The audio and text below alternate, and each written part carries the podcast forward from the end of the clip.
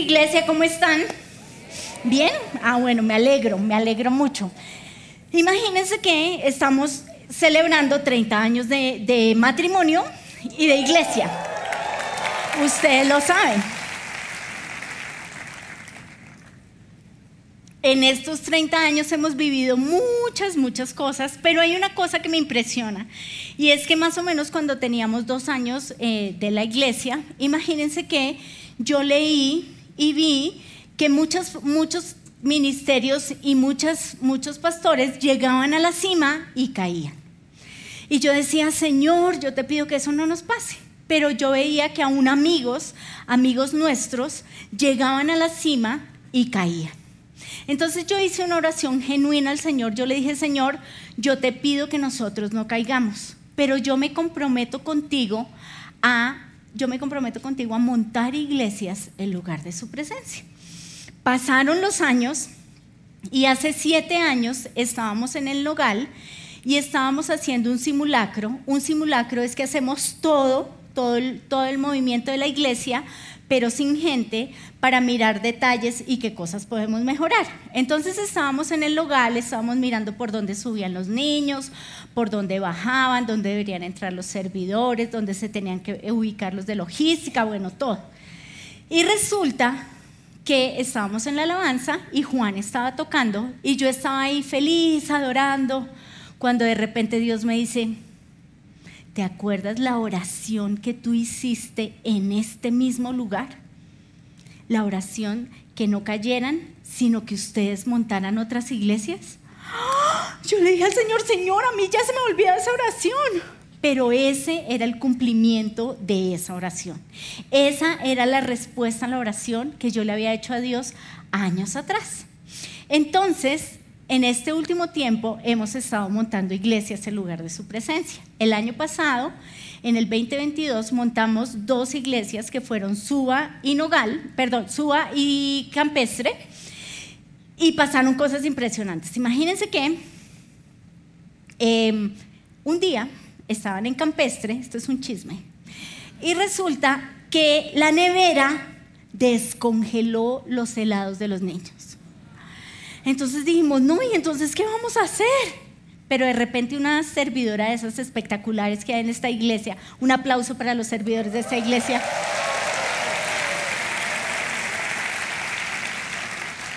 Esa servidora dijo, yo tengo galletas en mi casa y yo vivo cerca. Y fue, y los niños, en cambio de tener helado, porque hubieran tenido malteada, tuvieron galleta. No solo eso, imagínense que en Suba pues Suba es enorme, enorme, enorme y hay lugares a los que uno no puede llegar tan fácilmente. O toca bajar el, al parqueadero y atravesar todo el parqueadero. Bueno, impresionante. Entonces imagínense que los nuevos quedan en esta zona, pero los niños quedan en esta zona. Entonces salieron los niños y en el simulacro no nos dimos cuenta que los papás de niños nuevos iban a salir por ahí pero no podían atravesar toda la iglesia para llegar a los nuevos. Entonces dijimos, ¿qué hacemos? Y los servidores dijeron, no, embutámoslos en este salón, salón en el que todavía están. Resulta que no ha sido fácil. En este último año nosotros, nosotros hicimos una figura que es de director de site. El director de site es el que se encarga que todo funcione bien. Aunque usted no lo sepa, mientras usted está aquí sentadito, se puede explotar un tubo de, un baño o pueden pasar cosas de ese tipo. Entonces, en cada lugar tenemos un director de site que hace que todas las cosas funcionen. Y este año hemos mandado a dos directores de site, em, mandamos a Nana Castro, la mandamos a Medellín y Juan Pablo Landines está en Dallas.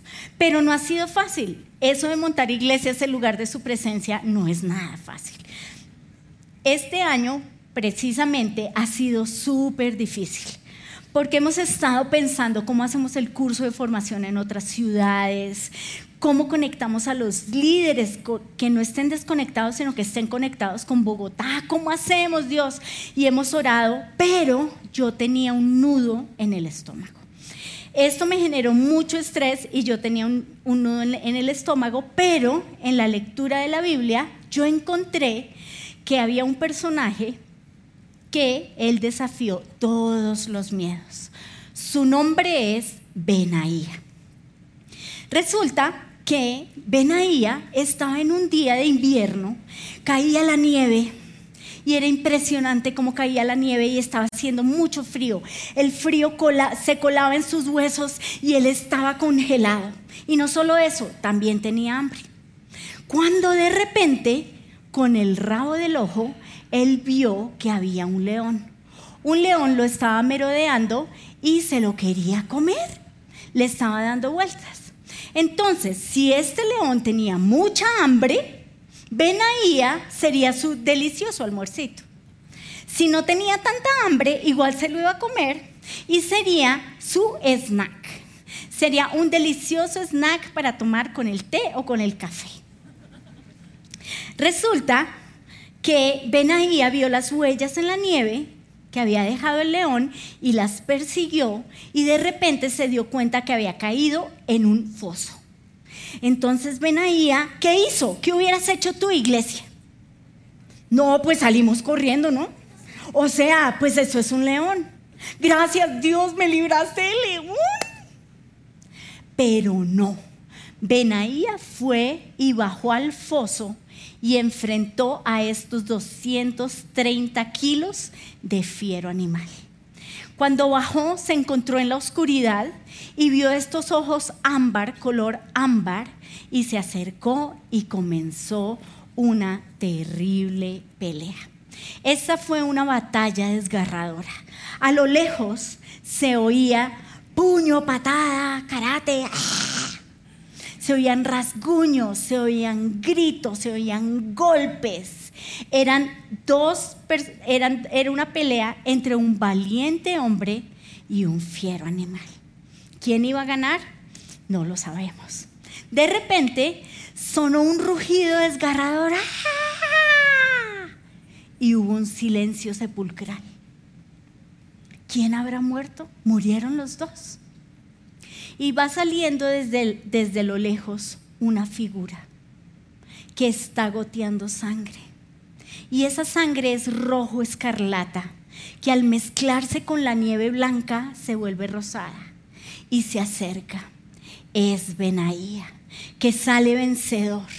En su cuerpo quedaron las marcas de este león y en, y en su espada también. Pero él sale como un triunfador, como un vencedor en solitario. Solo lo vieron los ángeles y Dios, nadie más lo vio. Pero resulta que Benaía no retrocedió. Él no se rindió hasta acabar con este fiero animal. En las películas vemos que si se acerca un león, pues las personas salen corriendo y se suben en el primer árbol, ¿no? Lógico. Eso es lo lógico. Pero encontré un meme que decía, ¿por qué los hombres mueren antes que las mujeres? Y resulta que es porque el hombre estaba disfrazado de león y estaba en medio de los leones. Por esa razón los hombres mueren antes que las mujeres. Entonces, todo esto me muestra que Benaía le dio un giro a la historia. Benaía, en cambio de huir del león, él enfrentó al león y él derrotó al león.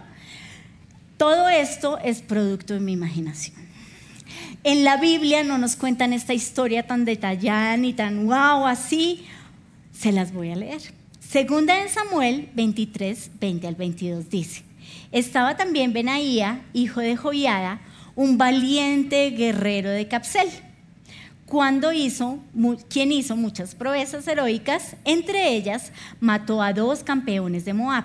En otra ocasión, en un día de mucha nieve, Benaía persiguió a un león hasta un hoyo y lo mató. Eso es todo lo que dice la Biblia.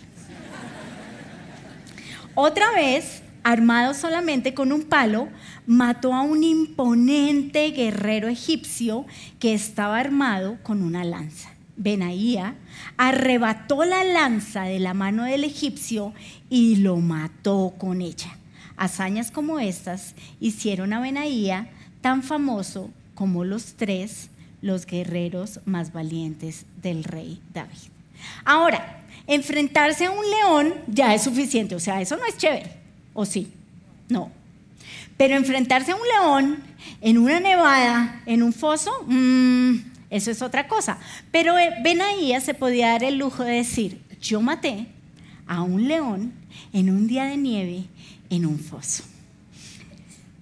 No sé si te has dado cuenta, pero Dios tomó esa mala pasada del destino de Benaía y lo convirtió en un, en un gigante paso hacia su destino. Entonces, quiero contarte qué pasó con Benaía, pero tal vez tú te sientes como Benaía.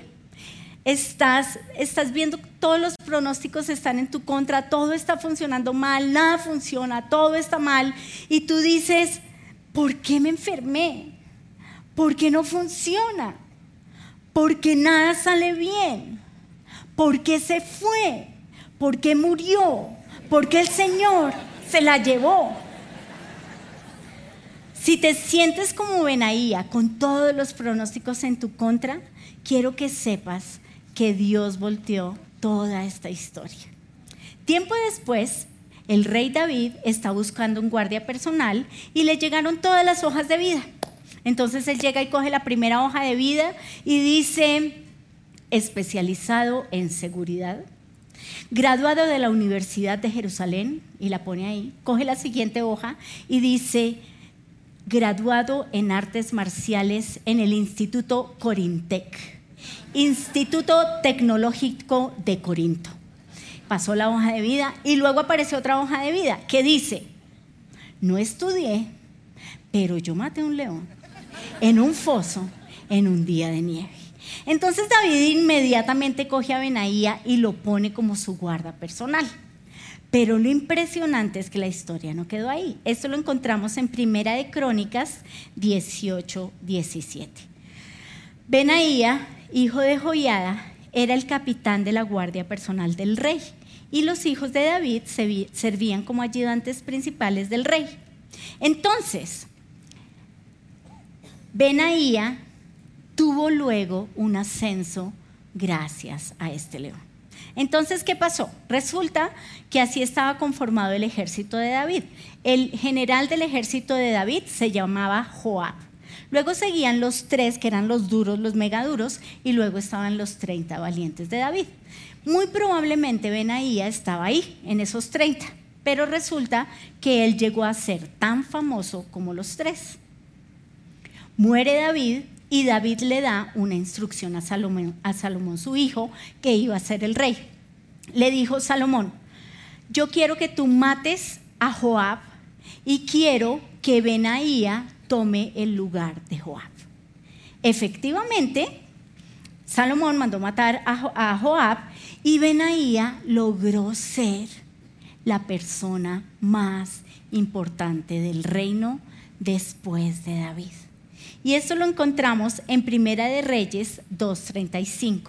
Dice, después el rey nombró comandante del ejército a Benaía en lugar de Joab. En el reinado de Salomón, Benaía fue la segunda persona más importante del reino. Y no solo eso, sino que los cazadores dan grandes saltos. Un león te puede llevar a tu destino. A ti, iglesia.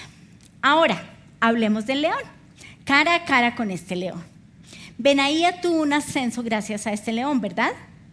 Pero nosotros no tendríamos ni idea quién es Benaía si no aparece que lo mató en un foso en un día de nieve. No tendríamos ni idea quién es el man. En nuestra lectura diaria lo pasaríamos derecho, ¿cierto? Pero este león resaltó a Benaía. Y no solo eso, sino que nosotros muchas veces nos sentimos como Benaía.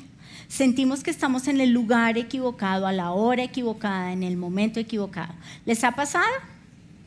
Pero nosotros tenemos dos opciones. Nosotros podemos huir o nosotros podemos enfrentar a ese león.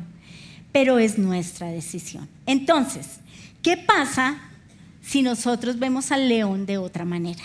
¿Qué pasa si nosotros no nos concentramos en las garras del león, si no nos concentramos en sus, feroces colmillos, no nos concentramos en el problema que puede ser este león, sino vemos a ese león como nuestra oportunidad de ascenso, como la oportunidad de ascenso que Dios nos ha dado. Entonces hoy quiero que veas al león y quiero que le des gracias al Señor por tu león. Gracias, león.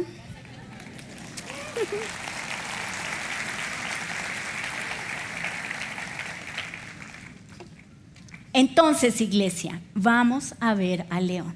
Pero ¿cómo lo vamos a ver? Yo quiero que lo primero que, que, hagas el día de hoy es identificar cuál es tu león. ¿Cuál es ese león? ¿Qué es eso que tú estás enfrentando que tienes que derrotar? ¿Son problemas en tu casa? ¿Son problemas con tu esposo? ¿Con tu esposa? ¿Con tus hijos? ¿Tienes un problema con tu jefe? ¿Tienes un problema con tus empleados? ¿Cuál es ese león que hoy estás enfrentando? ¿Cuál es esa prueba o cuál es esa situación? Que tus hijos se alejaron de la iglesia. ¿Cuál es esa situación? Y lo tercero que quiero que pienses es, ¿qué vas a hacer? ¿Vas a enfrentar a ese león o vas a salir corriendo? Vas a huir. Quiero contarte que yo tuve que enfrentar un león. Imagínate que cuando escribimos la canción Voy a surfear sobre esta ola, yo estaba pasando por una prueba muy difícil. Yo sentí literalmente que todo el infierno se levantaba en contra mía. Y te quiero leer la letra de la canción. Dice, las nubes negras han oscurecido mi cielo. El infierno se levanta como una ola y quiere ahogar mi fe. ¿Qué voy a hacer? ¿Qué puedo hacer? Y yo me sentía así. Todo el infierno estaba levantado en contra mía, estaba viviendo muchos problemas y todos estaban en el mismo tiempo, todos estaban en la misma temporada. Entonces imagínense que tenía problemas en mi trabajo, estaba peleando con mi jefe, pero también estábamos peleando con mi marido. Estábamos peleando con mi marido porque eh, no nos poníamos de acuerdo y él decía una cosa, yo decía otra y siempre estábamos peleando, peleando, peleando y era todo el tiempo peleando. Pero también estaba peleando con mi jefe, como ya les conté. Pero mi jefe es mi marido. Yo quería salir corriendo, yo quería decir, no más, estoy hasta acá. Un día llegué y le entregué mi, carta de renuncia y le dije, estoy hasta acá, no quiero seguir. Y me dijo, pues ahí verá, yo no la contraté a usted, a usted la contrató Dios. Y yo dije, oh, lo impresionante es que yo pude ver el plan que tenía el diablo. Y ahí yo aprendí el primer principio que es hacer guerra espiritual. Porque yo vi ¿Qué plan tiene el diablo? El diablo no quiere que se expanda la iglesia y me quiere aniquilar a mí. Pero después, a los 15 días, vino la persona que me está ayudando a plantar iglesias, que estamos haciendo todo el proceso, todos los papeles, todos los documentos, todo, todo, todo. Y me dijo, voy a renunciar. Entonces le dije, ah, no, yo no lo contraté a usted, vaya, renunciarle a Dios. Le hice exactamente lo mismo que mi marido me había hecho. Luego, ustedes saben que he tenido que enfrentar al león de la enfermedad y he tenido que enfrentar a este león cara a cara. Y no ha sido fácil. Pero yo con este león lo que aprendí fue a aferrarme a la palabra de Dios. Saber que la palabra de Dios es verdad y que por medio de la palabra de Dios yo voy a ser sana, pero también por la palabra de Dios yo voy a creer, mi fe va a crecer y yo voy a creer en ese milagro. Entonces, en ese momento, Dios, Dios me ha enseñado, Dios, Dios me ha equipado con la palabra de Dios y con la guerra espiritual. Pero todo eso me preparó para este año. Este año ha estado movidito. Este año no ha parado. Y octubre estuvo tenaz. Estuvo terrible, ¿verdad? Sí, por ahí oí unos... Entonces, ¿qué hice? Hice lo que ya había aprendido hice guerra, declaré la palabra de Dios e hice lo que sigue diciendo la canción. Levantaré mi fe y confiaré solo en ti. Hoy en día estoy sobre los, los sites de los sites que ya están. Estoy sobre los sites de Suba, La Castellana, Nogal, Campestre, Medellín, Dallas y Chiquinquirá. Y todavía vienen muchos sites por delante.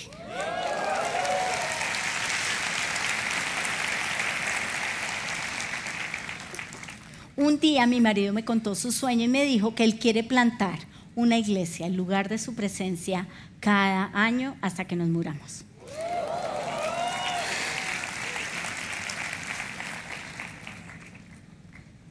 Pero esa temporada me preparó para esta temporada. En esa temporada aprendí a hacer guerra espiritual, anclarme a la palabra de Dios para esta temporada. Como ya les conté, tenía un nudo en mi estómago. Yo estaba orando y yo le decía al Señor, Señor, es que yo te clamo un milagro. Yo te pido que pase un milagro, necesito un milagro, algo sobrenatural. Y entonces, imagínense que Dios me dio este versículo. Lo encontramos en Deuteronomio 31.8. Dice, Dios hablando dice, yo mismo seré tu guía y y te ayudaré en todo. Yo jamás te abandonaré echa a un lado el miedo y la cobardía. Y quiero que lo repitamos todos juntos, ¿les parece? Deuteronomio 31.8 dice, yo mismo seré y te ayudaré en, yo jamás echa fuera él y la... Y ese versículo hizo lo que solo la palabra de Dios puede hacer. Me dio paz, me dio seguridad y me dio confianza en lo que Dios iba a hacer. Pero hoy quiero que sepas, iglesia, que este versículo es para ti. Quiero que sepas, iglesia, que hoy Dios quiere decirte que Él es tu guía, que Él te va a ayudar en todo. En el problema con el hijo adolescente, en el negocio, con la plata, Él te va a ayudar. Pero Él nunca te va a dejar. Y no solo eso, esa es la parte que va a hacer Dios. Pero tú tienes que hacer una parte y la parte es echar fuera el miedo y la cobardía. Muy bien. Piensa en esto. ¿Qué pasaría si la vida que tienes, si la vida que tú quieres, si esa vida con la que sueñas o el futuro que Dios tiene diseñado para ti, se esconde ahora mismo detrás de tu mayor problema, de tu peor fracaso o de tu mayor miedo? o sea, se esconde detrás de tu león. ¿Qué pasaría? ¿Qué harías? Si tú estás sintiéndote así, Benaía y yo te queremos decir tres cosas. Primera, no le temas a los leones. ¿Sabes por qué? Porque Dios está contigo y tu Dios es más grande.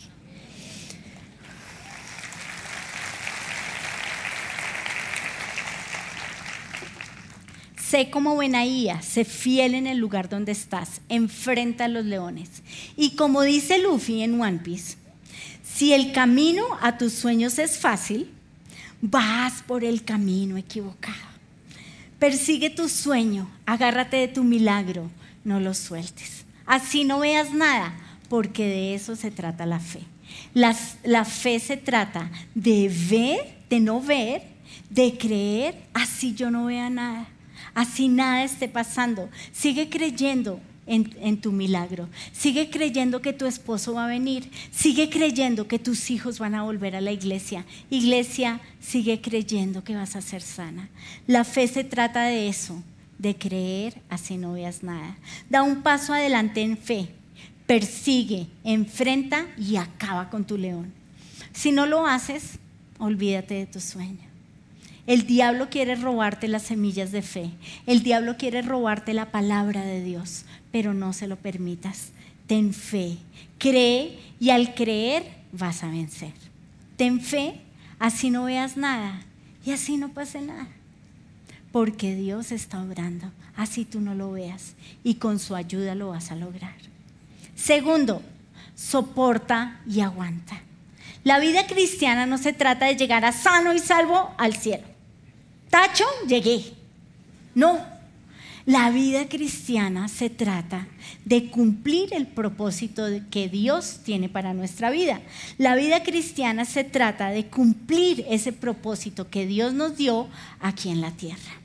Y como diría Itiel Arroyo, que estuvo hace poco en esta, en esta iglesia, desperdicia tu vida en Dios.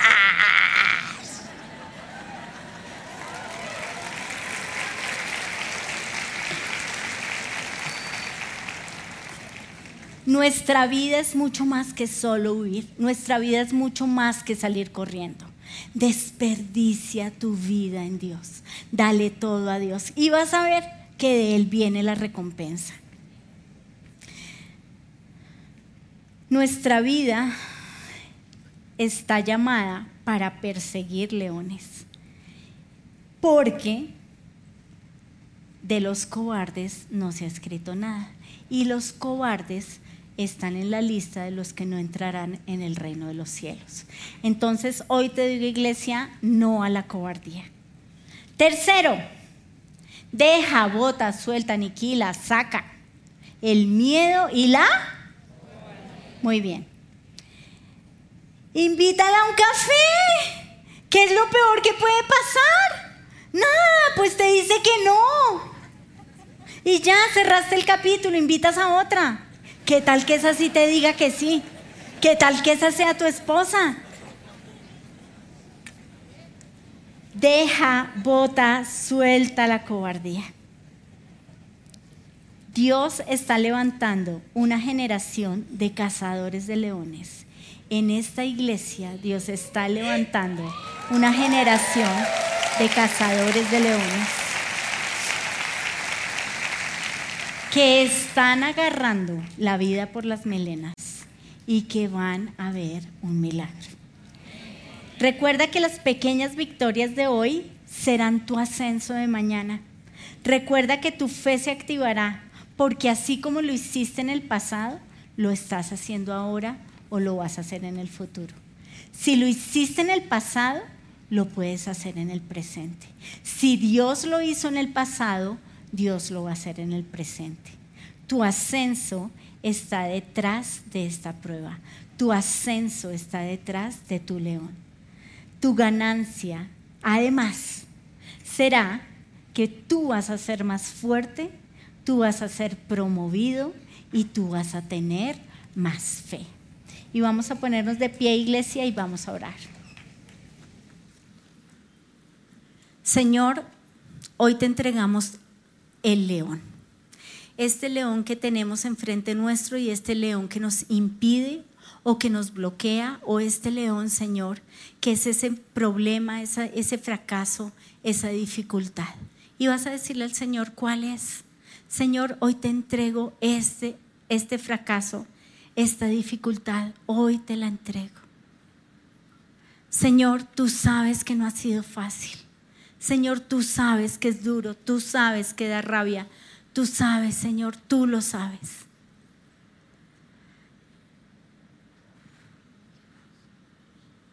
Y vas a decirle al Señor, ¿cuál es esa dificultad? ¿Cuál es esa prueba en la que te encuentras?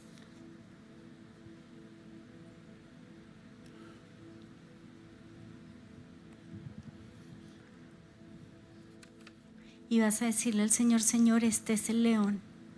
Pero Señor, yo no quiero salir corriendo. Yo quiero que tú me des valentía en lugar de cobardía y de temor.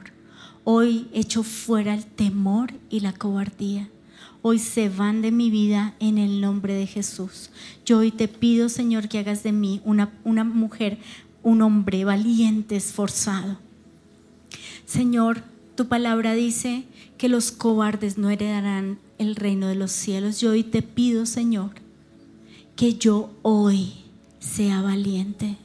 Y yo te pido, Señor, que yo no me rinda, que no me rinda de orar, que no me rinda de interceder, que yo no me rinda, Señor, de seguir amando y sirviendo a mi familia, que yo no me rinda, Señor, de hacer guerra. Por favor, Señor, te lo pido en el nombre de Jesús. Hoy le ordeno al miedo, a la cobardía, se van de mi vida en el nombre de Jesús. Cobardía, te vas. Miedo, te, te vas en el nombre de Jesús. Hoy le digo a la enfermedad que está clavada en esa cruz, que Jesús murió en esa cruz por ti. Hoy le ordeno a cada parte de mi cuerpo, eres sano en el nombre de Jesús. Eres sano y la enfermedad no te puede tocar. Y hoy le vas a decir a ese lugar, de tu cuerpo que no está funcionando, funcionas en el nombre de Jesús. El páncreas, el colon, el estómago, el corazón. Hoy declaro que Jesús vino a sanar y a restaurar. Él es el restaurador de portillos. Hoy, Señor, restaura mi vida, restaura mi corazón, restaura mi cuerpo, restaura mis articulaciones, restaura mis huesos, restaura mi sistema respiratorio, restaura cada una de mis neuronas, restaura, Señor, restaura mi cabeza. Toda enfermedad mental se va de este lugar en el nombre de Jesús depresión, ansiedad, angustia se van en el nombre de Jesús. Ataques de pánico se van en el nombre de Jesús. Hoy le ordeno en el nombre de Jesús a estos espíritus inmundos, se van en el nombre de Jesús. Hoy te pido, Señor, que todo problema en mi hogar, que tú vengas y tú reines con tu paz, que tú vengas y tú reines con tu presencia Ato en el nombre de Jesús todo espíritu de pelea, de contienda, de división en mi hogar, la influencia del anticristo, antiperdón, antireconciliación, antiamor, se va de mi hogar. Y en mi hogar yo hoy declaro que está tu amor porque nos conocerán por el amor. Yo hoy te pido que me des amor, amor para darles a mis hijos, a mi esposo, amor en mis hijos para darnos a nosotros como padres, que reine en nuestro hogar el amor, en el nombre de Jesús. Hoy se va todo espíritu de asmodeo que quiere traer peleas en mi hogar, en el nombre de Jesús. Hoy en el nombre de Jesús le ordeno a Polión, se va en el nombre de Jesús. Todo espíritu de Apolión, destructor, que quiere destruir mi hogar, mi casa, mis bienes, mis finanzas, mis relaciones, se va en el nombre de Jesús. Hoy le ordeno a Belial, Belial, te vas en el nombre de Jesús, que quiere destruir la iglesia de Cristo. Belial, te vas en el nombre de Jesús, que quiere destruir destruir esta iglesia, que quiere destruir el liderazgo, que quiere destruir los hogares de la iglesia. Belial, usted está en evidencia y se va en el nombre de Jesús, en el nombre precioso de Jesús y desatamos la presencia de tu Espíritu Santo, desatamos el gozo y vas a orar en lenguas, anda, aquí, así. Que el Señor te dé gozo, que el Espíritu de Dios te unja con gozo. vas a recibir paz. Señor, que tu paz sea en nosotros. En medio de la tormenta, Señor, danos paz. Danos paciencia. Señor, que nosotros podamos tener paciencia en este hogar, que nosotros podamos tener paciencia con nuestro jefe, con nuestros empleados, Señor, Señor, que podamos ser pacientes, que podamos entender que son humanos, Señor. Hoy te lo pido en el nombre de Jesús. Señor, yo hoy te pido en el nombre de Jesús. Danos benignidad, danos bondad, danos mansedumbre, danos dominio propio. Espíritu Santo, te necesitamos. Úngenos con tu óleo, con tu aceite fresco y danos gozo Danos paz. Tu palabra dice, Señor, que cuando andemos por el valle del llanto se convertirá en un lugar de manantiales refrescantes. Las lluvias de otoño lo cubrirán de bendiciones. Tú dices en tu palabra, sin embargo les daré salud y los curaré, los sanaré y haré que disfruten de abundante paz y seguridad. Tu palabra dice, Hijo mío, presta atención a lo que digo, escucha atentamente mis palabras, no las pierdas de vista, déjalas llegar hasta lo profundo de tu corazón, pues traen vida a quienes las encuentran y dan salud a todo tu cuerpo. Yo hoy te pido, Señor, que nosotros podamos amar tu palabra. Señor, activa nuestros sentidos espirituales, nuestros ojos espirituales, nuestros oídos espirituales, nuestro ser espiritual espiritual, actívalo, avívalo, Señor, para que nosotros podamos correr a tu palabra. Y yo te pido, Señor, que esa palabra sea verdad para nosotros y sea vida. Yo te lo pido en el nombre de Jesús y yo te doy gracias, porque tú dices que tú mismo serás mi guía y que tú me ayudarás en todo. Yo hoy te pido que me ayudes y vas a decirle en qué necesitas ayuda. Señor, necesito ayuda en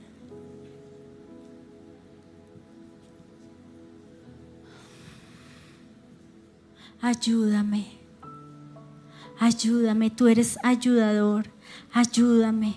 Tu palabra dice que tú jamás me abandonarás. Yo hoy te pido que yo te pueda ver a mi lado, que yo te pueda ver caminando a mi lado, que no estoy solo, que tú estás conmigo. Yo hoy te pido, Señor, que yo pueda echar fuera el miedo y la cobardía. Yo hoy te pido que tú me llenes de fe. Yo hoy te pido que tú me llenes de victoria. Yo hoy te pido, Señor, que yo pueda poner mi esperanza en ti. Señor, que yo no que yo no tema, que yo crea, que yo crea solamente. Aviva mi fe. Dame semillas de fe donde yo me pueda pegar a esa palabra, porque tuyo, Señor, es el cielo, la tierra y el mar. Y yo soy tuya y te pertenezco y quiero vivir una vida para ti. Las nubes negras han oscurecido mi cielo. Mm. El infierno se levanta como una ola. Quiero ahogar mi fe. ¿Qué voy a hacer? ¿Qué puedo hacer? Levantaré mi fe y confiaré solo en ti. Voy a surfear sobre esta ola. Voy a soltar en Dios mi problema.